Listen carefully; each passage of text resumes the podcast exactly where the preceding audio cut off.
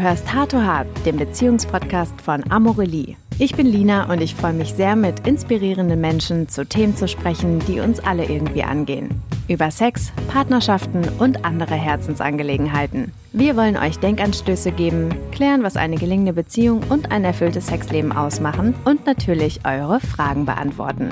Und jetzt freue ich mich auf meinen Gast der heutigen Sendung. Cordelia von Einhorn, du bist Head of Menstruation und ich freue mich sehr, dass du heute da bist und wir über das wundervolle Thema Periode sprechen. Ich freue mich, dass äh, die Periode in eurem Podcast ist. Wir uns auch. Du hast dir Gedanken darüber gemacht, wie Periodenprodukte besser gestaltet werden können? Ähm, so ungefähr. Also ich habe, ähm, ich hole ein kleines bisschen aus. Ja. Ich war ähm, sieben Jahre lang in einem Konzern, in einem Körperpflegekonzern in Hamburg und habe da im Marketing gearbeitet und habe irgendwann ein ähm, besonderes Interesse für das Thema Menstruation entwickelt, ähm, weil ich mich einerseits gefragt habe, warum, wenn ich meine Tage kriege und am ersten Tag meiner Periode kriege ich echt harte Core-Krämpfe, ähm, jetzt nicht mehr, aber eine Zeit lang und habe mich immer gefragt, warum ich nicht ähm, sagen kann, ich habe meine Tage, ich habe Krämpfe, ich kann nicht ins Büro kommen. Also warum ist das eigentlich ähm, so ein Tabu in dem Arbeitsumfeld? Andererseits habe ich mich immer gefragt, warum ist dieses Regal im äh, Drogeriemarkt eigentlich so wahnsinnig langweilig? Warum geht man gerne ähm, an das Nagellackregal, äh, um sich inspirieren zu lassen, um all diese schönen Farben zu sehen oder an ein anderes, äh, an das Regal mit neuen äh, veganen Lebensmitteln, um zu gucken, was es da tolles äh, Neues gibt. Äh, oder jeder hat ja dieses Lieblingsregal, äh, aber warum ist wahrscheinlich das Lieblingsregal von niemandem das Damenhygieneregal. Und warum heißt es eigentlich Damenhygiene? Das ist ja schrecklich. Das klingt auf jeden Fall sehr unsexy. Normalerweise sitze ich immer zwischen Vibratoren und Dildos und anderen Spielgefährten. Das muss auch toll sein. Das ist auch toll, aber jetzt sitze ich zwischen Tampons und Binden und Nachtbinden und Cups und Petsies und, und Slipflips und Papala-Cups. Und Tamtams. Und Tamtams. Und das ist ähm, auch ganz bunt. Das finde ich schön. Das ist total toll und überall stehen so kleine Nachrichten. Und du hast also augenscheinlich ein paar Produkte mitgebracht, mhm. über die wir später noch mal kurz sprechen werden. Unbedingt. Und solange bleiben wir dazwischen sitzen. Wir sitzen hier übrigens auch sehr bequem. Ich habe nämlich auch meine Hose aufgemacht. Ich habe auch meine Hose aufgemacht. sehr gut. Das ist großartig. Dann sitzt man ein bisschen besser, ne? Ist ein bisschen entspannter. Ja, ist auch so ein bisschen persönlicher jetzt geworden. Genau, wir reden ja auch über Dinge quasi, die ja im weitesten Sinne was mit der Hose. Hose, Hose auf und Hose runter zu tun haben. Ja. Und ähm, ich finde, das ist eigentlich ein ganz schöner Gesprächseinstieg. Und würde dich gerne erstmal direkt fragen, kannst du dich noch an deine erste Periode erinnern? Voll. Wie war das für dich? Das war aufregend. Ähm, ich habe meine Periode bekommen und bin zu meiner Mutter gelaufen und war total begeistert von und, und überwältigt davon, dass ich jetzt meine Tage hatte, weil ich irgendwie ein paar Freundinnen hatte, die sie schon vor mir bekommen hatten und ich immer dachte, wann geht's denn bei mir los? Und ähm, bin zu meiner Mutter gerannt und habe gesagt, ich habe meine, ich habe meine Periode bekommen. Und dann hat sie äh, mich angeschaut und ich hatte eigentlich erwartet, dass sie sich irgendwie freut oder irgendwas äh, sagt, denn ich war auch irgendwie verunsichert und dachte, was bedeutet das denn jetzt eigentlich? Und dann äh, ist sie mit mir ins Badezimmer gegangen, hat mir eine Binde gegeben und hat gesagt, das hast du jetzt alle vier Wochen. Herzlichen Glückwunsch. Herzlichen Glückwunsch. Und ich dachte, äh, wo ist meine Party? Äh, wo, wo kann ich meine Freundin einladen und wir feiern das Ganze? Wo ist irgendwie der mütterliche Rat und das ähm, das Bestärken, äh, das war in dem Moment irgendwie nicht da und es war sonst immer da bei meiner Mutter und das hat mich äh, nachdrücklich äh, beeindruckt, dieser Moment. Und ich habe mich äh, oft auch zurückerinnert, in dem Moment das natürlich nicht richtig eingeordnet, aber zurückerinnert und mich gefragt, warum das wohl so war. Hast du eine Antwort darauf gefunden? Auf die Frage? Ähm, ja, ich weiß, dass meine Mutter einfach auch keine besonders positiven Erfahrungen mit der Periode hatte, beziehungsweise sich nie damit wahnsinnig auseinandergesetzt hat und auch von ihrer Mutter nicht viel mehr mitbekommen hat ähm, und es deswegen einfach äh, auch nicht an mich weitergegeben hat oder weitergeben konnte in dem Moment. Warum glaubst du, ist das Thema so tabuisiert? Ja, ähm, das ist eine lange Geschichte. Die fängt an in der Steinzeit in der man davon ausging, dass die Periode etwas äh, sehr Besonderes ist. Also ähm, Periodenblut oder Menstruationsblut war galt als magisch, galt als besonders stark und reich und Frauen oder Menstruierende, wie wir sagen, weil nicht jede Frau ähm, menstruiert und nicht jeder, der menstruiert, äh, ist eine Frau. Aber Frauen galten eben damals als etwas ähm, fast Übersinnliches, weil sie eben ihre Periode bekamen und bluteten, ohne zu sterben. Also sie waren irgendwie echt äh, Göttinnen im Grunde. Und dann kam die Kirche äh, und äh, äh stellte fest, ähm, es wäre eine super Idee, wenn wir in die Bibel schreiben, dass Menstruation unrein ist und dass Frauen, wenn sie ihre Tage haben, sieben Tage lang unrein geachtet werden sollen. Das steht im Alten Testament und äh, sieben Tage eigentlich mit niemandem sprechen sollen und zu Hause bleiben sollen und so weiter. Und ähm, äh, somit ähm, kann man sagen, dass die, das Tabu der Periode eine Erfindung der Kirche damals oder auch des Patriarchats ähm, war, um Frauen äh, von der Gesellschaft fernzuhalten, zumindest in sieben Tagen. Und sich das bis heute einfach äh, wacker gehalten hat, dieses Thema, dass du während deiner Periode eben unrein bist. Und da sind sich tatsächlich auch alle Religionen einig. Auch zum Beispiel in hinduistische Tempel kannst du nicht gehen, äh, wenn du deine Periode hast. Und ähm, es ist echt unglaublich, wie sich dieses, dieses Periode gleich unrein so lange gehalten hat, dass wir auch heutzutage in Deutschland 2019 es ganz, ganz viele Menstruierende gibt, die nicht gerne sagen, ich habe jetzt gerade meine Periode. Mhm. Weil das immer ein Eingestehen von Schwäche äh, zu sein scheint, weil wir eben ähm, die Gesellschaft dieses Thema so mit Schwäche aufgeladen hat über die letzten Jahrtausende, dass äh, das noch heute in uns halt, auch wenn wir inzwischen wissen, dass es äh, keine Schwäche ist, sondern eine Stärke. Ähm, oder ja, wir daran arbeiten, dass das alle wissen, denn es ist eine große Stärke. Es gibt ja auch ganz viele Menstruierende, die bewusst ihre Periode nicht bekommen wollen. Also die zum Beispiel Hormone nehmen, die das so drehen, dass sie nie ihre Periode bekommen, weil sie das als sehr unangenehm empfinden. Mhm. Wie stehst du dazu? Ich glaube, dass wichtig ist, dass jede menstruierende Person selber entscheiden muss, ob sie ähm, ihre Periode haben möchte oder nicht. Und auch selber entscheiden muss, welche Produkte man dafür benutzt.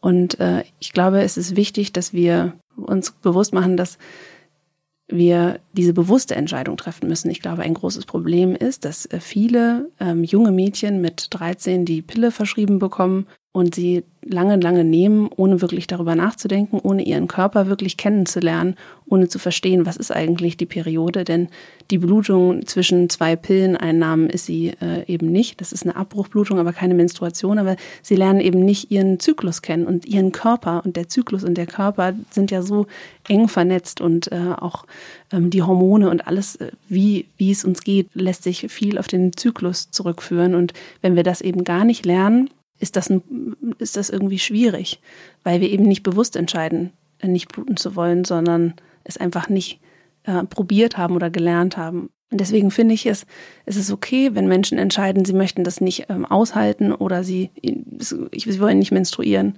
Das muss niemand. Aber ich finde es wichtig, dass man versteht, warum möchte man das nicht ähm, und es irgendwie einmal zumindest ausprobiert und sich damit auseinandersetzt, was ist eigentlich das Problem und vielleicht kann man es auch anders lösen als mit Hormonen. Ich fand das früher auch ganz unangenehm, wenn man die Periode bekommen hat, vor allem wenn sich das noch nicht so richtig eingespielt hat. Mittlerweile muss ich sagen, bin ich immer sehr froh, wenn ich weiß, ich habe meine Periode bekommen. Mhm. Wie war denn das eigentlich, als du deine erste Periode bekommen hast? Ich fand das ganz schlimm. Ja? Ja. Ich war 13 und ich fand das ganz schlimm. Ich habe mich auch nicht getraut, das meiner Mutter zu sagen. Ich weiß noch, dass mir das damals total unangenehm war. Mhm. Und ich habe es dann aber irgendwann natürlich gesagt. Ich habe auch irgendwie so im Nachhinein gemerkt, oh, irgendwie diese Krämpfe, ich hatte da so, so leichte Krämpfe, ich konnte das natürlich damals überhaupt nicht einordnen. Und ich fand das ganz schlimm. Ich habe mich sehr ähm, in meiner ich habe mich sehr beschnitten und eingeschränkt gefühlt, weil mhm. ich wusste, jetzt habe ich das immer, ich war sehr aufgeklärt. Also ich wusste, okay. jetzt, jetzt habe ich meine Periode bekommen, jetzt kriege ich das immer vier Wochen. Meine Mutter hat mir dann auch eine kleine Intro gegeben mhm. und hat mich auch in das, in das Portfolio unserer Binden- und Tampon-Kollektion zu Hause mhm. eingeführt. Ja, und sie hat das dann auch ganz äh, stolz ihrer Freundin damals erzählt. Und Wirklich? Meinte, ja, Lina hat jetzt auch ihre Periode bekommen. Ich fand das total unangenehm. Ne? Ich meinte, ich wollte das überhaupt nicht. Ich fand das ganz schlimm. Ich wollte an, an dem Punkt wollte ich eigentlich ein Junge sein. Echt, ja? Ja, ich fand das schlimm. Aber mittlerweile finde ich das, wie gesagt, gar nicht mehr so schlimm. Mhm. Ich finde das eher total schön und auch spannend, was da passiert, weil Periode, also die, die Tatsache, dass wir die Periode haben, zeigt ja, dass wir fähig sind, mhm. Leben zu erzeugen. Also wenn man sich mhm. wirklich mal überlegt, was eigentlich dieses Blut bedeutet, mhm. ist das ja was total Interessantes. Aber Absolut. vielleicht kannst du da ein bisschen besser. Du bist ja der Head of Menstruation. Auf jeden Fall. Ich würde aber ganz gern noch mal kurz zu dem Punkt kommen, den du gerade ähm, benannt hast. Nämlich ist es nicht komisch, dass wir uns beide noch so genau daran erinnern können und dass wir, dass es für uns beide nicht so richtig schön war, dieses Erlebnis, die Periode zu bekommen. Und da finde ich, das ist so das große Ziel, dass junge Mädchen ähm, diesen Moment, an den sich natürlich immer erinnern, so wie wir heute, aber sich positiver erinnern und sich nicht ähm, wünschen, es würde nicht kommen oder sich nicht verstanden fühlen. Und das ist, finde ich, so ähm, ein großes Ziel, auf das wir hinarbeiten können als Gesellschaft, dass junge Mädels ähm, sich bestärkt fühlen und genau wissen, was mit ihrem Körper jetzt passiert und warum das alles ist. Und ähm, ja. Ja, ich glaube, wir sind da einfach noch nicht aufgeklärt, wenn ich mir überlege, wie das damals bei mir in der Schule auch gelaufen ist. Wurde bei dir auch so ein alter Fernseher reingerollt, angeschaltet und der Lehrer verdrückte sich für eine Stunde und das war dann die Aufklärung. Genau, der, lag, der war dann, ähm, der lag in der Ecke. Wir hatten sogar tatsächlich jemanden, der ist wirklich aus der Klasse, ich weiß das noch, der ist aus dem Unterricht rausgegangen, als er gesehen hat, dass die Frau ihre Periode bekommen hat.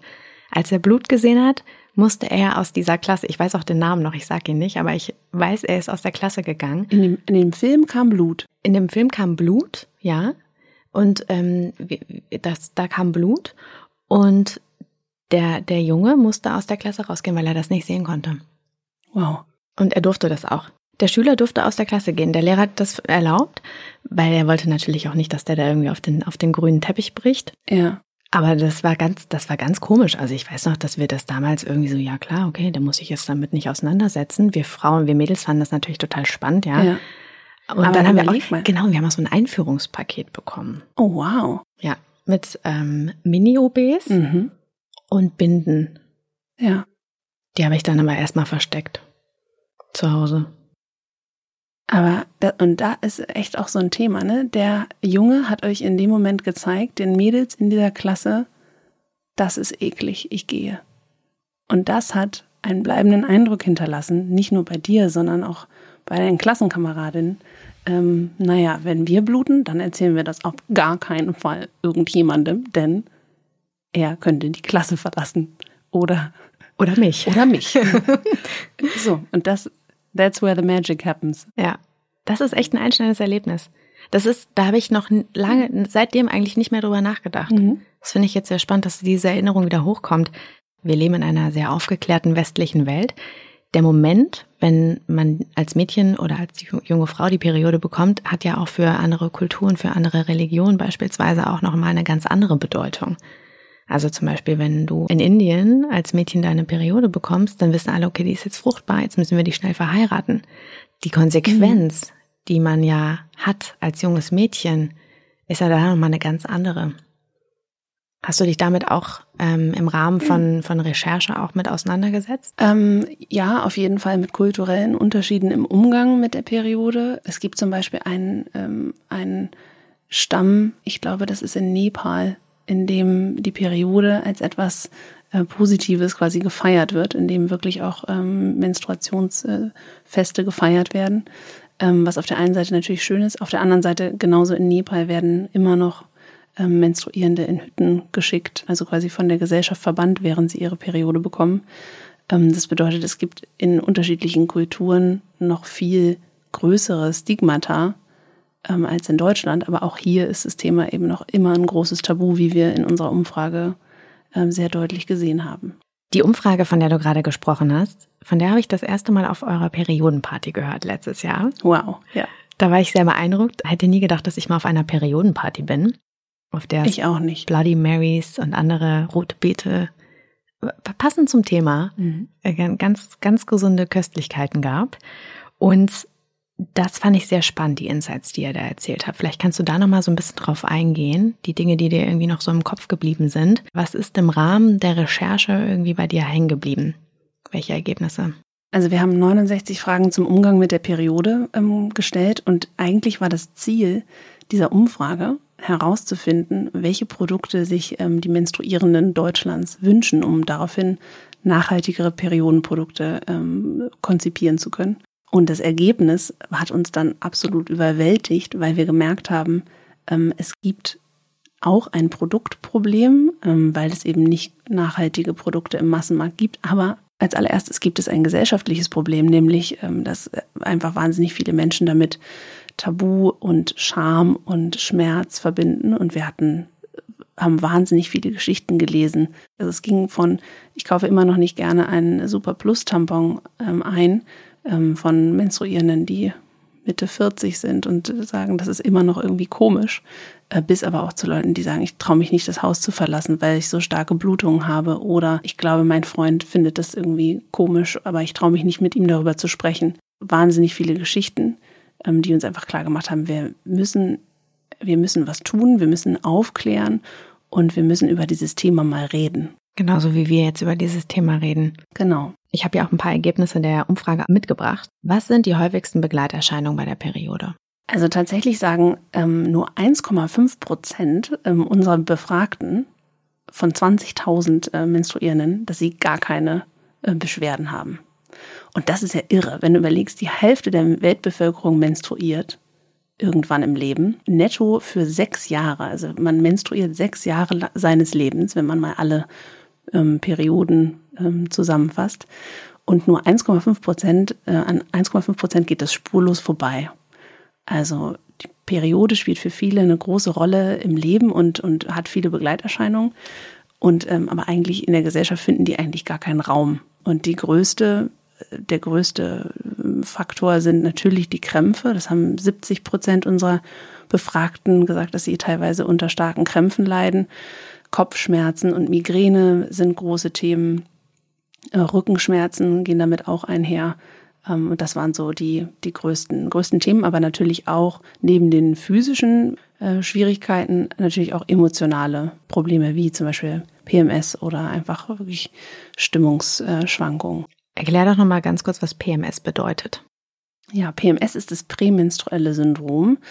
Und äh, das ist eines der größten äh, Fragezeichen tatsächlich in der äh, Wissenschaft weil es immer noch nicht ganz erklärt ist, warum PMS überhaupt existiert, wodurch es ausgelöst wird. Äh, viele Menstruierende berichten vor ihrer Periode von emotionalen ähm, Tiefs, die sie erleben und eben auch Stimmungsschwankungen, aber eben gerade auch ähm, einem emotionalen Tiefpunkt. Und es ist immer noch nicht erklärt, warum das tatsächlich da ist. Und das liegt daran, dass sich auch einfach wenig Wissenschaftler mit diesem Thema beschäftigen. Auch vor 200 Jahren wurde erst erklärt, wie dieser Zyklus, dieser Zyklus der Frau überhaupt läuft. Und ähm, das ist, das war quasi gestern. Das ist äh, in der Historie der Wissenschaft äh, eigentlich unglaublich, wie wenig da bisher erforscht ist. Und woher genau PMS kommt, weiß man noch nicht. Da gibt es unterschiedliche Thesen, aber klar ist es nicht. Aber es existiert. Und ähm, wir müssen irgendwie schauen, wie die Gesellschaft besser damit klarkommen kann und es den Menschen einfach leichter macht, damit ähm, zu leben. Also nicht nur den Menstruierenden, mhm. sondern auch vor allen Dingen allen Menschen. Genau. Und was wir in dieser Umfrage eben auch noch mitbekommen haben, ist, dass sich ganz, ganz viele Menstruierende mehr Empathie wünschen. Von ihrem Partner jetzt oder von ja, generell auch? Genau. Mhm. Also von, die von Nummer dem ganzen Umfeld einfach. Vom ganzen Umfeld, aber die Nummer eins Person, von dem sich äh, Menstruierende mehr Empathie wünschen, ist oft äh, der Partner. Und ähm, da haben wir eben überlegt, wie können wir den Nicht-Menstruierenden, die ja eigentlich, sag ich mal so schön, Co-Menstruatoren sind, weil sie ja immer äh, im Umfeld von Menstruierenden sind. Also entweder in einer Partnerschaft oder äh, man ist äh, der Kollege einer menstruierenden Person oder der Bruder oder der Onkel. Ähm, also wir alle Nicht-Menstruierenden umgeben sich ja mit Menstruierenden. Deswegen finden wir es super wichtig, dass sich auch die mit dem Thema beschäftigen und dass wir uns gemeinsam mit dem Thema Periode beschäftigen. Aber wie erreicht ihr das denn? Also wie fordert ihr die Co-Menstruierenden auf oder wie versucht ihr die zu integrieren? Also wir haben ähm, damit begonnen, indem wir eine Hypnoseaktion gemacht haben. Wir haben ähm, auf Facebook gefragt, wer Lust hätte, welcher Mann äh, Lust hätte, sich hypnotisieren zu lassen. Das haben wir mit Jan Becker gemacht. Das ist ein großer Deutschlands größter Hypnotiseur. Der gewöhnt auch so Stadien des Rauchen ab mit so Kopfhörern. Das fanden wir unglaublich spannend und haben den halt gefragt, sag mal, könntest du auch äh, Männern Menstruationskrämpfe beibringen? unter Hypnose. Also, also normalerweise nähme er Menschen Schmerzen, aber es sei ja für einen guten Zweck, das könnte man schon mal ausprobieren. Und dann haben wir bei Facebook gefragt, äh, wer hätte Lust, ähm, das mal auszutesten. Und dann haben sich tatsächlich, glaube ich, 25 Männer gemeldet, die dann in unserem Berliner Hinterhof saßen und äh, hypnotisiert wurden. Wir haben dann in der Community, bei Instagram eine Community, die haben wir gefragt, beschreibt uns mal möglichst bildlich, äh, wie sich das so anfühlt, eure Periode an Tag 1 zum Beispiel. Und ähm, haben da die schönsten Beschreibungen genutzt und die hat Jan dann unter Hypnose den Männern beigebracht, also beigegeben. Und das war, das gibt's bei YouTube, das heißt Men in Periods, äh, Hypnose oder so. Und das kann man sich angucken. Das ist ein, das ist zum Kreischen eigentlich. Ähm, es ist wirklich sehr amüsant. Und die Jungs haben danach eben auch gesagt, wow, wow, wow, wow. Was war das Ergebnis dieses Tests? Die waren total beeindruckt, die Männer, davon, was, was wir da teilweise durchmachen und wie sich das anfühlt. Und natürlich weiß man nicht, ähm, das ist unwahrscheinlich, dass sie das genauso gespürt haben, aber die Reaktionen, die sie zeigten, also Simon, einer der Jungs, der dabei war, der hat, ist aufgestanden von seinem Stuhl und hat sich auf den Boden gelegt und auf den Boden gekrümmt. Und ähm, sie hatten daraufhin einfach eine viel größere Empathie und einen größeren Respekt dafür, was wir durchmachen da teilweise und wie wir es schaffen, unseren Alltag äh, zu wuppen, trotz oder auch mit äh, diesen teilweise echt äh, schwierigen Situationen und Schmerzen. Wir haben jetzt gerade schon so ein bisschen über Männer gesprochen und jetzt würde ich sehr gerne mal wissen, was sind denn Fakten oder was sind die wichtigsten Dinge, die Männer über die Periode wissen sollten? Also das Wichtigste ist, dass es etwas Starkes ist und dass es etwas Kraftvolles ist, das dafür sorgt, dass wir in der Lage sind, uns zu verdoppeln. Also es ist eine Superpower. Es ist äh, nichts ekliges, komisches, sondern es ist eigentlich das Gegenteil. Man sagt auch, dass Menstruationsblut das nährstoffreichste Blut ist, was es im ganzen Körper zu finden gibt. Deswegen gibt es Stammzellenwissenschaftler, die dieses Blut nutzen, um Herzzellen zu rekonstruieren. Also es ist quasi, es ist ähm, Gold. Es ist krasser als Gold. Also, und es bedeutet, dass der weibliche Reproduktionsapparat äh, komplett in Ordnung ist. Also seine Periode zu bekommen, ist einfach ein Zeichen dafür. Es ist nicht ein ähm, das einzige Zeichen dafür, dass alles gut ist, aber es ist ein ähm, Körpersignal dafür, dass eben alles in Ordnung ist. Das ist, glaube ich, wichtig. Und dass es für Menstruierende eine wichtige Rolle im Leben spielt. Wir haben gerade schon ein bisschen über den Partner gesprochen und über die Co-Menstruatoren. Nee, wie hast du die genannt? Co-Menstruatoren. Co-Menstruatoren. Mhm. Und ich würde sehr gerne einmal wissen, welchen Einfluss die Periode auf eine Partnerschaft haben kann. Wir haben ja eine Umfrage, der Sex Report, der einmal im Jahr rauskommt. Und da haben wir rausgefunden, dass mehr als ein Drittel der Frauen Sex während der Periode unhygienisch finden. Das heißt, dieses Thema Periode in der Partnerschaft hat natürlich auch einen Einfluss, nicht nur auf den Partner, sondern eben auch auf das gemeinsame Sexleben, mhm. vermeintlich. Mhm. Was hast du noch für Erkenntnisse gewonnen aus mhm. deiner Umfrage? Also wir haben in unserer Umfrage herausgefunden, dass 50 Prozent der Menstruierenden denken, die in der Partnerschaft sind, dass ihr ähm, Partner das unhygienisch findet.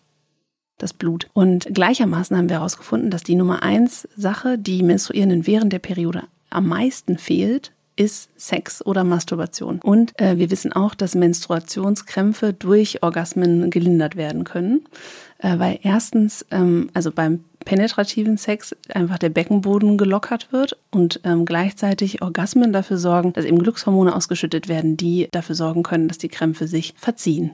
Und das fanden wir super interessant, dass auf der einen Seite das ist, ähm, was am meisten fehlt, nämlich Sex, und dass aber viele denken, der Partner findet es äh, nicht cool und dass aber andererseits der Wunsch danach eben da ist und aber auch nicht so richtig das Wissen, ob der das nicht cool findet. Und deswegen ähm, ist, glaube ich, die erste Frage, die man sich stellen muss, finde ich selber, habe ich selber äh, ein Problem damit oder finde ich es selber nicht ähm, hygienisch oder habe ich da nicht den Bezug? Dann finde ich, muss man dabei daran ansetzen und zu ver verstehen, was genau passiert eigentlich in meinem Körper und sich damit ein bisschen näher auseinandersetzen. Und das wollen einige nicht, aber ich kann das echt nur empfehlen. Mir ging das mal genauso. Also ich vor fünf Jahren oder so habe ich auch ähm, Tampons benutzt und dann nicht wirklich drüber nachgedacht. Ich habe mir Schmerztabletten eingeworfen und habe mich gefreut, wenn es wieder vorbei war und irgendwann eben angefangen, mal so einen Zyklus-Tracker zu benutzen und zu schauen, wie funktioniert der Zyklus eigentlich, wie regelmäßig ist der oder wie fühle ich mich eigentlich währenddessen, um mal anzufangen zu verstehen, was da passiert und eben auch entsprechend die Pille abgesetzt, um überhaupt mal zu verstehen, wie mein Körper eigentlich funktioniert, wenn ich äh, keine Hormone zu mir nehme. Also dieser Prozess selber, einen anderen Zugang zu der Periode, zur eigenen Periode zu finden, setzt voraus, ähm, dass eben das auch in der Partnerschaft normal sein kann und entspannt. Wir haben in der letzten Folge mit Paula schon über das Thema gesprochen. Das mhm. ist nämlich auch ein Tabuthema, dass wir ein vermeintliches Tabuthema, was wir versucht haben zu enttabuisieren. Und da hat sie mhm. auch genau darüber gesprochen, dass man sich erstmal selbst damit auseinandersetzen sollte. Und das ist ja vor allen Dingen eben auch wirklich, wie du gesagt hast, krampflösend ist.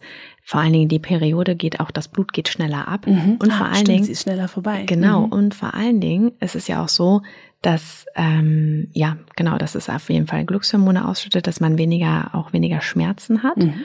und vor allen Dingen, dass man auch gar nicht so stark blutet wie die Partner, mhm. die nicht menstruierenden mhm. oftmals auch annehmen. Weil es ist ja mhm. gar nicht so, dass da irgendwie so viel Blut raus. Ja, und aber das ist ja so spannend, weil kommt. die wissen das einfach nicht. Woher sollen die das denn wissen? Die haben noch nie einen Tampon gesehen ähm, meistens, also meistens sind die Partner noch nie in Kontakt mit dieser, mit, mit dieser Menstruation gekommen, weil sie für sie einfach ein Mythos äh, ist, weil wir Menstruierenden es auch sehr gut beherrschen, sie eben aufgrund dieses Tabus vor ihnen geheim zu halten und nicht zu zeigen. Ganz genau. Das, das ist mir gerade auch aufgegangen. Also es ist jetzt, glaube ich, keine neue Erkenntnis, aber man sieht es ja auch nicht, ne? Es ist nicht da. Und was nicht da ist, ist sofort ist nicht da. Ist nicht da, beziehungsweise du, du, weißt ja, der Partner weiß ja, es existiert, aber du hast es noch nie gesehen. Es muss ein, es muss unglaublich sein. Und das ist, ähm, das ist spannend, wenn man damit bricht. Ich hatte vor kurzem ne, den Moment, das muss man nicht nachmachen, aber kann man. Ich benutze inzwischen auch eine Menstruationstasse, äh, weil ich auch echt mhm. schon seit Jahren toll. Ich noch nicht so lange, erst seitdem ich mich äh, damit wirklich auseinandergesetzt habe und unterschiedliche Tassen getestet habe und seitdem bin ich äh, voll in Love. Auf jeden Fall freue ich mich immer, wenn ich meine Menstruationstasse rausnehme und das Blut in die Toilette gieße, weil ich mich dabei fühle wie der krasseste Mensch auf der Welt. Weil ich einfach, weil es einfach so kraftvoll ist und weil ich, also ich freue mich einfach über dieses Blut und denke jedes Mal, es klingt vielleicht ein bisschen absurd, wenn man das noch nicht gemacht hat, aber Leute, probiert es aus. Und ich habe das, habe sie rausgenommen und war in Amsterdam mit meinem Freund und der ähm, war im Hotelzimmer und ich habe das in der Hand gehabt und dachte, ich muss ihm das jetzt zeigen. Ich bin darauf so stolz gerade. Das ist so schön.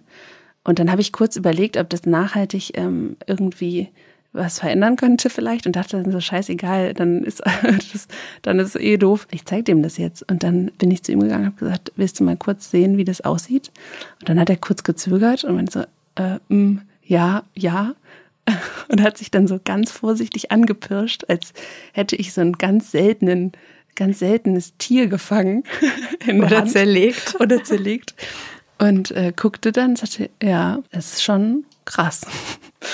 Und ähm, das war für mich echt ein besonderer Moment, weil ich da wirklich zum ersten Mal mein Blut gezeigt habe und etwas, was normalerweise immer sofort im, beim Mülleimer verschwindet oder eben in die Toilette runtergespült wird und wirklich niemand außer dir sieht, ähm, jemand anderem gezeigt haben. Und das, ja, wie gesagt, das muss jeder irgendwie für sich entscheiden, ob man das immer für sich haben möchte. Das kann ja auch schön sein. Aber dieser Moment war echt voll kraftvoll und hat mich nachhaltig beeindruckt. Das finde ich eine super schöne Story. Und ich habe ähm, hab das auch mal gemacht und dann habe ich das Blut in, auch ausgekippt. Und ich finde immer, dass das aussieht wie so ein Kunstwerk, ja. oder? Ja. Findest du das ja. auch? Und ich habe da, ich habe das mal einmal einer Freundin erzählt, weil ich mich nie getraut habe, das zu sagen, dass ja. ich das überhaupt mache. Und die meinte so, okay, bist du voll bescheuert? Also im Ernst? Du bist ja. nicht bescheuert. Wir reden ja jetzt sehr, sehr offen und locker über dieses Thema. Und warum lügen wir, wenn es um unsere Periode geht? Was glaubst du ist der Grund? Weil wir gelernt haben oder weil die Gesellschaft uns ähm, gelehrt hat, dass wir schwach sind, wenn wir unsere Periode haben. Und unsere Gesellschaft, unsere Leistungsgesellschaft äh, funktioniert nicht, wenn wir schwach sind. These stimmt aber natürlich nicht, ist nicht, äh, nicht nachhaltig und ähm, da versuchen wir gegen anzuarbeiten. Äh, aber ja, die Periode wurde als Schwäche dargestellt und deswegen wollen wir nicht gerne sagen, dass äh, wir sie haben. Und das ist echt interessant, denn wir wissen ja, jeder oder jede hat sie mal, außer die, die sie halt nicht haben, aber die meisten haben sie. Merkst du da bei dir selbst einen Unterschied? Also dass du, ich meine, klar, jetzt setzt du dich natürlich auch auf deiner Arbeit sehr mit diesem Thema auseinander. Aber würdest du jetzt heute sagen, hey, ich habe krasse Periodenkrämpfe, ich bleibe jetzt heute zu Hause? Oder würdest du eher sagen, nee, ich habe Kopfschmerzen? Heute, ich bin so dankbar, dass ich heute in einem Arbeitsumfeld bin, in dem ich äh, sagen kann, in dem ich ins Büro gehe und mich dann aber aufs Sofa lege, einer Wärmflasche in den Meetingraum und ähm, im Slack frage, ob mir jemand einen Tee bringen kann. Und das finde ich genial. Und äh, das funktioniert natürlich nicht in jedem Job. Aber allein offen damit umgehen zu können, aber auch nicht zu müssen. Ich muss es ja niemandem erzählen. Aber wenn es mir nicht gut geht, genauso wie wenn ich irgendwie Kopfschmerzen habe oder äh, super müde bin oder irgendwas anderes mit mir ist oder es mir nicht gut geht, finde ich es wahnsinnig schön, sagen zu können, was los ist ähm, und dann Empathie zu erfahren. Das Thema Gleichberechtigung ist in dem Kontext natürlich auch nochmal wichtig. Ich würde da sehr gerne nochmal drüber sprechen. Glaubst du, dass wir dieses Thema überhaupt entsprechend gleichberechtigt behandeln können wie andere Themen, die vielleicht nur Männer ähm, tangieren. Also dieses Thema Menstruation ist ja, wenn man sich jetzt mal überlegt, Tampons werden mit 19 Prozent besteuert und Blumenstrauß mit 7 Prozent. Also wir sind ja schon, dadurch, dass wir Frauen uns diese ganzen wunderbaren Produkte kaufen müssen, benachteiligt und dann sind es aber eben auch noch krasse Steuersätze, die dahinter sind. Bei Klopapier zum Beispiel wird sich, diese Diskussion gibt es nicht, weil es ja Männer und Frauen betrifft. Mhm. Also was findest du, müsst, müsste man da dann auch nochmal im, im, im Sinne der Gleichberechtigung zwischen Männern und Frauen, weil du hast jetzt gerade darüber gesprochen, dass du manchmal, genauso wie ich auch, manchmal auf die Arbeit komme, man hat Krämpfe, man ist vielleicht nicht so konzentriert, man kann vielleicht nicht einen Vortrag halten, man ist vielleicht auch ein bisschen irgendwie durcheinander, und so weiter und so fort. Das heißt, man merkt ja auch eine körperliche Einschränkung. Mhm. Was ist da deine Meinung zu? Also das Thema äh, Mehrwertsteuer auf Periodenprodukte, da brauchen wir nicht zu diskutieren. Die gehört abgeschafft, diese Mehrwertsteuer. Und das sehen wir auch schon in ganz vielen Ländern auf der Welt, dass ähm, in einem nach dem nächsten die Mehrwertsteuer auf Periodenprodukte kippt, weil es einfach eine Ungerechtigkeit ist, dass das Produkte sind, die wir Menstruierenden oder primär Frauen regelmäßig benötigen und darauf aber den höchsten Steuersatz bezahlen und gleichermaßen Kaviar und Rennpferde ähm, mit dem günstigeren Steuersatz für Dinge des täglichen Bedarfs. Also ich weiß nicht, heute gönne ich mir mal ein Rennpferd, morgen auch äh, wahrscheinlich nicht. Also das ist überhaupt gar keine Frage. Das Problem ist nur, dass wir einen, den männlichsten Bundestag ja seit Jahrzehnten haben und die Herausforderung natürlich ist, eine ähm, Lautstärke herzustellen, in der wir uns dafür einsetzen, zum Beispiel diese Steuer zu senken oder auch ganz abzuschaffen, äh, meinetwegen, wenn es eigentlich Menschen betrifft, die diese Entscheidung nicht treffen. Und deswegen ist es so wichtig,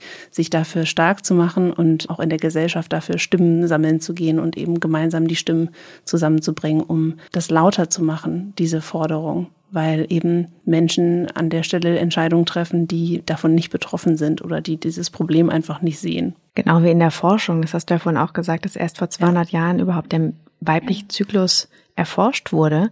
Und auch jetzt hier These sind ja vor allen Dingen Männer in, mhm. in äh, führenden ja.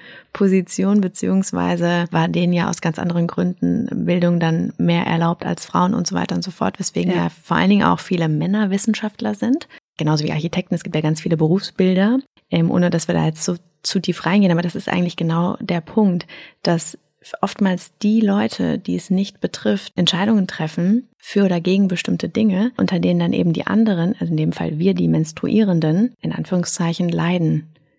Das ist überhaupt nicht fair. Das ist überhaupt nicht fair und auch da glaube ich, das ist dass wir darüber mehr sprechen müssen und dieses Thema Periode interessanter werden muss für uns, damit mehr Frauen in die Forschung gehen, aber auch konkret zu diesem Thema forschen. Mir ist es aufgefallen, als ich mich mit dem Thema Endometriose auseinandergesetzt habe. Mhm. Endometriose bedeutet, ähm, wenn Gebärmutterähnliche Schleimhautzellen auf Wanderschaft gehen und sich in anderen Bereichen als der Gebärmutter ablagern, zum Beispiel am Darm oder im kleinen Becken. Und die bluten dann quasi während der Periode mit und ähm, das kann gehörige Schmerzen verursachen, bis hin zur ähm, Unfruchtbarkeit tatsächlich führen. Und Endometriose ist ein interessantes Thema, weil es jede zehnte Frau in Deutschland betrifft und ähm, eine Krankheit ist, die nicht schlimm sein muss, aber eben ähm, negativ ausgehen kann Und vielen, vielen Frauen wird es erst bewusst, wenn sie feststellen, dass sie keine Kinder bekommen können, dass es nicht klappt mit dem Schwangerwerden.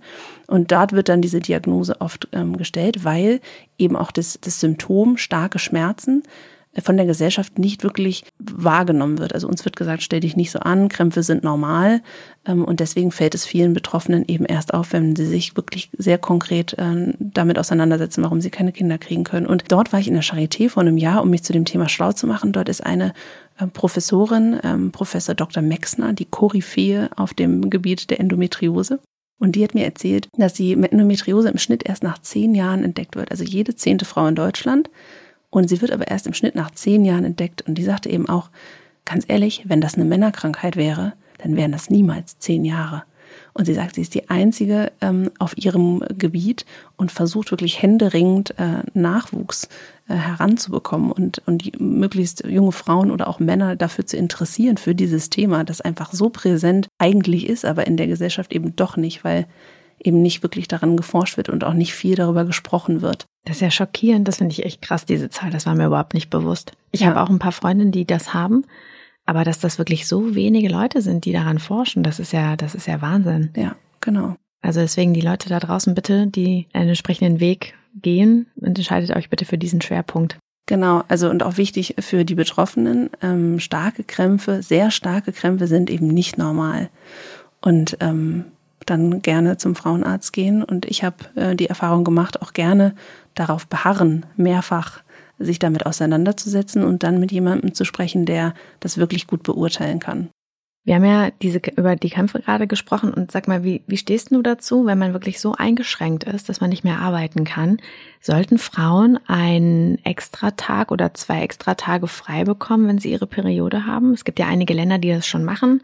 In ähm, Indonesien und auch in Japan ist das schon relativ lange so gang und gäbe. Ja. Aber wie stehst du dazu? Davon halte ich gar nichts. In Japan gibt es tatsächlich diese, diese Regelung, aber wenn man sich das genau anschaut, stellt man fest, dass dieser Periodenurlaub, wer auch jemals dieses Wort Periodenurlaub erfunden hat, hatte noch nie eine Periode. Also ich weiß nicht, für mich ist das kein Urlaub, aber gut.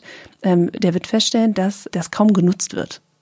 Also ähm, es gibt diese Regelung, aber die Menstruierenden dort nutzen dieses, diesen Urlaub nicht, äh, weil sie dann ja sagen müssten, äh, dass sie ihre Periode haben, beziehungsweise weil sie einfach eben nicht als äh, schwach dastehen wollen. Deswegen bringt dieser, diese Regelung nichts. Außerdem machen wir Frauen damit unattraktiver auf dem Arbeitsmarkt. Also dann ist halt die Überlegung für jeden Arbeitgeber, stelle ich äh, ihn ein oder sie, die potenziell das Recht hat, irgendwie zweimal zwei Tage im Monat irgendwie nicht da zu sein. Das ist halt leider ähm, irgendwie schwierig in der heutigen Zeit. Ich finde, es muss einfach flexiblere Arbeitsmodelle geben in den Firmen, äh, die darauf Rücksicht nehmen können, dass Menschen keine Roboter sind, sondern dass sie einfach arbeiten, wenn sie gut arbeiten können und an Tagen, an denen es nicht so gut geht, egal ob man mit Periodenkrämpfen aus der Hölle äh, im Bett liegt oder ob man, ob es einem einfach nicht gut geht mental oder ob äh, irgendwas anderes ist, ähm, jetzt das Kind nochmal krank ist, obwohl halt die Tage, für die das Kind krank sein darf, schon alle vergeben sind. Da müssen einfach Arbeitgeber flexibler werden. Ich glaube nicht, dass es diese Periodenurlaubslösung äh, ist, aber eine grundsätzlichere Flexibilität. Ein allgemeines Verständnis dafür, dass der Körper keine Maschine ist, finde ich auch sehr wichtig. Ja. Und finde ich, das ist, glaube ich, eher das Ding. Ich meine, es gibt viele Leute, die auch andere Krankheiten haben, die man nicht sieht. Nein, nicht, dass Menstruation eine Krankheit ist, aber es gibt Leute, Menschen, die Krankheiten haben, die irgendwie unangenehm sind. Und ich finde, da sollte einfach ein allgemeines Verständnis dafür da sein. Weil in dem Moment, wo man auch sagt, hey, ich muss jetzt Periodenurlaub nehmen, genau wie du gesagt hast, macht man sich wieder kleiner. Ja, und es gibt so diverse Themen in der Gesellschaft, bei denen das so ist. Wir haben jetzt bei Einhorn einen Psychotherapeuten, den Einhorn bezahlt, zu dem wir gehen können, um mit dem über so ein paar Themen zu sprechen. Also wer Lust hat, da muss man nicht hingehen, aber wer Lust hat, kann zu dem hingehen und über mal so ein paar Themen sprechen und sich seine Meinung einholen. Und ähm, das habe ich vor kurzem auch mal erzählt, dass das mir total gut tut, eine Stunde lang jemanden äh, voll zu quatschen, ungefiltert. Und der sagt einem dann, wie man besser damit umgehen kann. Und fand das total, finde es total toll und bereichernd und habe dann aber auch Feedback bekommen, Mensch, das ist ja toll, wie offen du darüber sprichst und äh, wow. Ähm, und da dachte ich, das kann ja nicht wahr sein. Also eigentlich ist das doch super, wenn man sich damit auseinandersetzt, wie es einem geht und sich da Expertenmeinung einholt. Also da gibt es so ein paar ähm, Themen, die eigentlich, über die wir offener sprechen müssten ähm, und die aber damit belegt sind, dass eben eine Schwäche sind. Apropos offener sprechen, was hast denn du vielleicht für Tipps oder irgendwie Anregungen, wie man generell offener über das Thema sprechen kann? Also mir fällt das zum Beispiel mal auf, ich bin bekannt dafür, dass ich immer Tampons in meiner Tasche habe, obwohl ich mhm. die nicht verwende, weil ich verwende Cups oder einen Cup, nicht mehrere.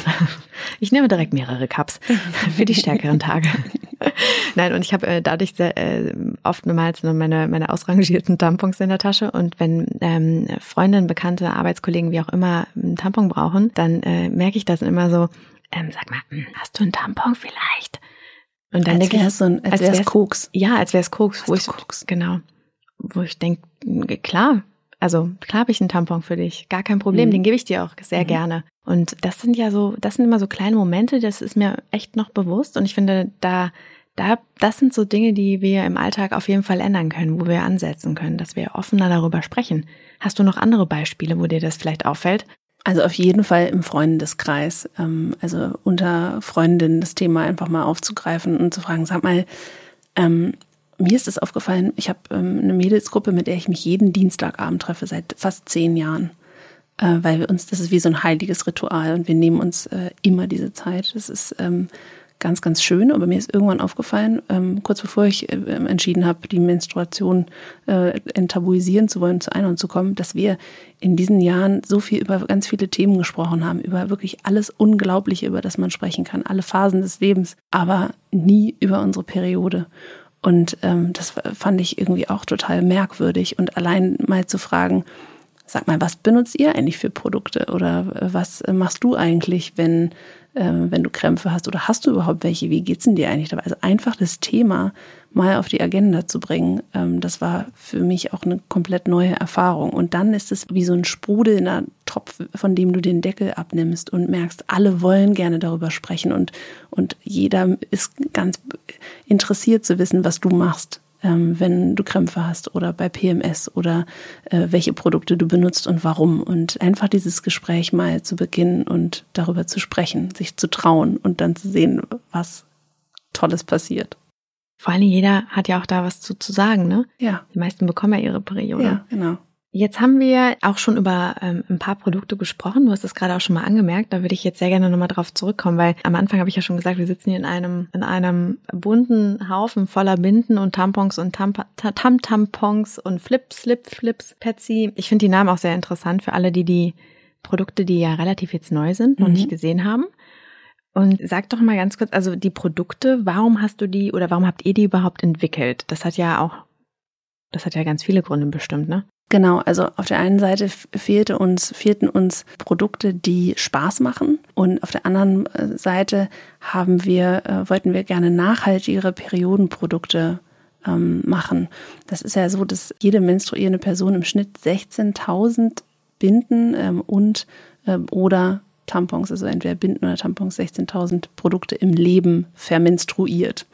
Und das ist ja eine ganze Menge Müll, den man einfach damit produziert. Und äh, Greta geht ja nicht heute wieder auf die Straße, weil es ihr so viel Spaß macht, sondern weil es fünf vor zwölf ist mit äh, der Rettung der Welt und des Klimas. Und ähm, deswegen kann man sich auch da Gedanken machen. Konventionelle Tampons bestehen eben aus Plastik und aus Zellulose und ähm, Binden genauso. Und wenn man sich überlegt, 16.000 Mal Plastik, ähm, ist es natürlich irgendwie nicht so cool. Deswegen haben wir überlegt, wie kann man Binden und Tampons nachhaltiger gestalten und trotzdem funktionieren sie.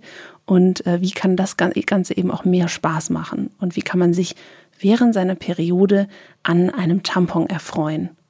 Und das war unsere, das war die Frage, auf die wir hingearbeitet haben und haben dann eben überlegt, wollen wir nur wiederverwendbare Produkte machen, also ähm, Period Pants, also die Unterhosen, die man wieder waschen kann und Cups oder wollen wir eben auch Tampons und Binden nachhaltig machen und haben dann entschieden, dass wir eben alles machen wollen, weil wir die nachhaltige Alternative für wirklich alle Menstruierenden haben wollen. Egal, was du gerne benutzt, du kannst es nachhaltiger bei uns finden und wollen aber eigentlich gerne auch mit den Wegwerfprodukten, also mit den Biobinden und Biotampons, Bioslip-Einlagen, die Menschen langsam auf die wiederverwendbaren Produkte bringen, weil die halt einfach am nachhaltigsten sind und haben dann ganz lange geforscht, wie kann man Plastik ersetzen, sind dann, aus, dann auf Bioplastik mit Maisstärke gekommen und äh, eben auf Bio-Baumwolle, die wir aus Tansania holen und dort die Bauern und Bäuerinnen unterstützen bei der äh, Landwirtschaft der Biobaumwolle. Und das war eine wahnsinnig spannende Reise zu lernen, was in den Produkten eigentlich drin ist und wie Biobaumwolle angebaut wird und was das für ein Riesenunterschied ist zu äh, konventionellen Produkten. Und dass es eben auch wichtig ist, nicht nur, dass man sich gut ernährt und äh, gesund ernährt und vegan und äh, raw und äh, lokale Gemüse, sondern eben sich auch Gedanken macht, was äh, führe ich mir eigentlich ein? Denn äh, unsere Schleimhaut ist eine der absorbierendsten Stellen im Körper. Und deswegen ist das auch äh, sehr wichtig, sich damit zu beschäftigen. Das ist ein richtiges Erlebnis, wenn man diese Produkte aufmacht, finde ich. Da sind überall sehr lustige Messages drauf. Mhm. Ich nehme hier eine Binde in die Hand. Besser eine Binde in der Hand als einen Tampon auf dem Dach. Das macht auf jeden Fall Sinn. Ja, oder? Und was ich auch total gut finde, ich nehme das hier mal und das ist jetzt auch okay, wenn es ein bisschen raschelt, es tut mir total leid. Alle schick im Schritt. Das ist jetzt hier so eine Slip-Flip-Packung. Und was ich auch total toll finde, wenn man das mal auspackt, innen drin ist eine Zeichnung der, der inneren Geschlechtsorgane und auch der Vulva. Und das finde ich total gut, weil viele, glaube ich, wieder gar nicht wissen, was jetzt wo, wie verortet ist. Ja. Das finde ich so als kleine Aufklärungsillustration sehr gut gelungen. Also tatsächlich war die Idee, dass wir, ähm, ja, wir wollen Produkte machen, die nachhaltiger sind, aber wir wollen eigentlich auch aufklären und wir nutzen die Produkte quasi als kleine Helferlein, äh, die man eben braucht. Man braucht Tampons und dann nimmt man die sich mit und dann sind die im Bad und dann sind da eben Nachrichten versteckt, äh, die äh, die Menstruierenden eben bestärken sollen in ihrer Periode und die auch Spaß machen sollen. Natürlich steht da auch ganz viel Quatsch ähm, drauf. Eine Quatschnachricht, Tampons sind für den Arsch. Das finde ich super. Und da steht eben auch. Darf benutzt, ich den behalten? Ja, gerne. Ähm, und da steht eben auch drauf, genau, Tampons sind für den Arsch. Benutzt doch mal einen Cup. Also wir versuchen eben über die Produkte die Menschen dazu zu motivieren, mal was anderes auszuprobieren. Fleckenlos durch die Nacht. Das erinnert mich an was. Weißt du, was da drunter steht? Ob Helene auch gerade menstruiert? Bestimmt tut sie das. Man weiß es nicht genau. Man weiß es nicht, aber ähm, auch, auch Helene hatte bestimmt mal menstruiert. Oder auch äh, hier auch schön Nazis raus, Tampons rein. Wir haben auch äh, Gesellschaft, äh, gesellschaftskritische Nachrichten, die wir quasi in unseren Produkten verstecken. Und eben auch, wie du genau gesagt hast, dieser Aufbau des Uterus, ähm, mit dem wir einfach aufklären wollen. Was ist eigentlich der Unterschied zwischen einer Vulva und einer Vagina? Und das äh, sind Dinge, die ganz viele Menschen noch nicht so richtig wissen. Ähm, und wir wollen gern dabei helfen, äh, dass das sich ändert und Spaß macht dabei.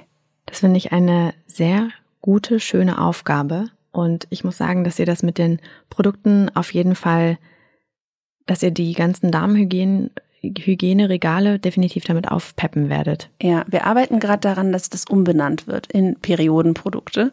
Das ist unser nächstes Ziel. Jetzt haben wir so viel über diese Produkte gesprochen und wir wollen die sehr gerne verlosen. Wir oh ja. Wir können ja so ein kleines Paketchen schnüren. Wir machen ein wunderschönes Paket mit einer nachhaltigen großen Periode, die Spaß macht. Das finde ich super. Da ist für jeden Periodengeschmack und für jeden Tag was dabei. Ja. Wenn ihr dieses wundervolle Periodenpaket gewinnen wollt, dann schickt uns doch bitte bis zum 10. April eine Nachricht an podcast.amorelli.com. Und zwar finde ich das total toll, wenn die Leute uns ihr schönstes Periodenerlebnis schicken. Das, das kann ja, toll. genau, das kann ja als Menstruierende oder auch als Co-Menstruator ja. sein, oder? Der Betreff ist meine schönste Periode. Meine schönste Periode. Okay, ja. meine schönste Periode. Und die schönsten Geschichten, wenn ihr Bock habt, können wir dann vielleicht auch teilen. Aber das gucken wir dann. Anonym natürlich. Anonym, ja, auf jeden Fall. Das waren sehr, sehr, sehr echt coole Insights, die du mitgebracht hast. Ganz vielen Dank für deine Zeit, Cordelia. Ich muss sagen, ich bin total geflasht und habe viele Dinge mitgenommen, die ich nicht wusste und werde mit dem Thema Periode hoffentlich ab heute noch offener umgehen. Super. Mir ist aufgefallen, es gibt auch noch so viele Dinge, über die wir eigentlich gar nicht in diesem Kontext gesprochen haben. Vielleicht hast du auch Bock, nochmal vorbeizukommen. Sehr gerne. Ich habe sehr viele Dinge gelernt und du hast wundervolle Sachen inhaltlich irgendwie nochmal mitgebracht und ganz viele neue Erkenntnisse, die ich sehr spannend finde. Cordelia, ich habe mich so gefreut und ich freue mich immer noch, dass du da bist. Ich finde, du bist eine sehr, sehr, ähm, ansprechende und entspannte Gesprächspartnerin. Und ich hoffe, dass wir viel dazu beitragen, dass das Thema Periode entspannter behandelt wird. Auf jeden Fall. Das hoffe ich auch. Und es hat sehr viel Spaß gemacht heute. Ganz vielen Dank. Ich bin auch immer noch sehr, ja, sehr happy und muss wirklich sagen, ich habe viele Dinge mitgenommen für mich und hoffe auch, dass ihr da draußen, ihr lieben Zuhörerinnen und Zuhörer, das Thema genauso interessant und bereichernd fandet wie ich und freue mich natürlich auch sehr, wenn ihr das nächste Mal wieder einschaltet. Und wenn ihr euch auf eure nächste Periode freut, so wie ich jetzt. Ihr könnt uns natürlich auch sehr gerne eure Fragen und Anregungen schicken an podcast.amorelie.com und uns natürlich auch sehr gerne abonnieren auf iTunes, Spotify und Soundcloud. Ich freue mich sehr von euch zu hören und wünsche euch, wo auch immer ihr seid, einen wundervollen Tag. Ganz lieben Dank und bis zum nächsten Mal. Eure Lina.